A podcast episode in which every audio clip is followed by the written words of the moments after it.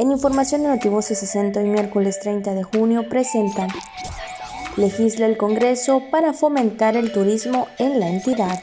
La campaña de seguimiento de vacunación contra sarampión y rubiola se amplía en todo el estado hasta el 13 de agosto del presente año, por lo que la Secretaría de Salud exhorta a padres de familia llevar a sus hijos a vacunar al centro de salud. La Universidad Autónoma de Campeche, a través de las facultades de Humanidades y de Odontología, apertura la maestría en Psicología y la maestría en Odontología Infantil.